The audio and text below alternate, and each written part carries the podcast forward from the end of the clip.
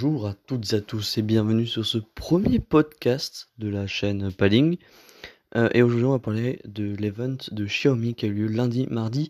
Et pour la France on a eu lieu un, petit euh, event mercredi.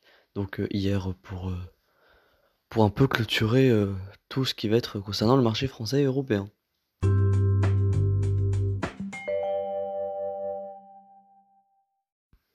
Tout d'abord, nous allons commencer par parler de l'event de Xiaomi, leur big launch, grand lancement de lundi et mardi. Euh, ils ont présenté beaucoup, vraiment beaucoup de produits, euh, des smartphones, des ordinateurs, des bracelets connectés, euh, même ils ont parlé de leur voiture, de leur future voiture qu'ils qui vont prévoir de lancer, puis surtout ils ont parlé d'aspirateurs, de projecteurs, de smartphones milieu haut de gamme. Non, vraiment il y a beaucoup de choses à dire, et on va revenir sur toutes ces annonces dans le podcast d'aujourd'hui. La grande annonce de cet event a été l'officialisation du Xiaomi Mi Mix Fold, leur concurrent direct au Samsung Galaxy Z Fold 2, que ce soit par la ressemblance physique au niveau des caractéristiques. Euh, par exemple, il adopte le même design, c'est-à-dire celui du livre qui se replie vers l'intérieur et se déplie vers l'extérieur, euh, comme le smartphone pliant du constructeur coréen. Cependant, il a une dalle interne un peu plus grande puisqu'il va proposer un format qui va se rapprocher un peu plus d'une tablette avec une diagonale de 8,01 pouces, contrairement au Galaxy Z Fold qui lui va proposer 7,9 pouces. Euh, et cet écran interne profite également d'une magnifique définition Quad HD+, mais de seulement 60 Hz de taux de rafraîchissement.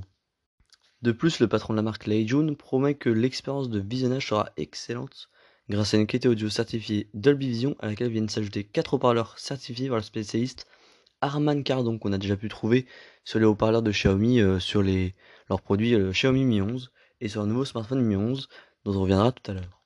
Pour ce qui est de l'écran externe, il faudra se contenter d'une diagonale d'écran de 6,52 pouces à la verticale et d'un taux de rafraîchissement de 90 Hz. Et d'après le patron de la marque toujours, il devrait bien tenir en main, notamment par sa surface orientée plus à la verticale qu'à l'horizontale.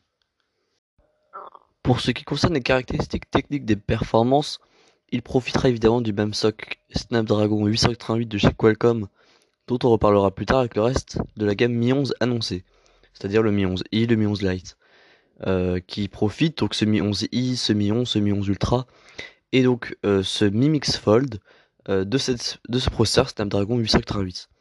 Et il va également profiter d'une batterie incroyable de 5020 mAh, ce qui devrait être largement suffisant pour une bonne autonomie, et d'une charge ultra rapide de 67 watts.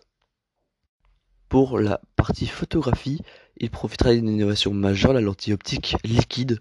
En effet, c'est une nouvelle technologie qui va être abritée dans le capteur téléobjectif, celui qui va être le zoom.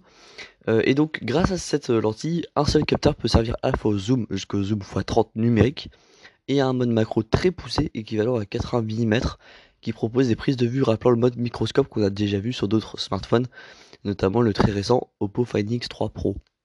De plus, cette technologie est accompagnée d'un seul capteur de 108 mégapixels principal, d'un ultra grand angle de 13 mégapixels et d'un téléobjectif x3 optique de 8 mégapixels.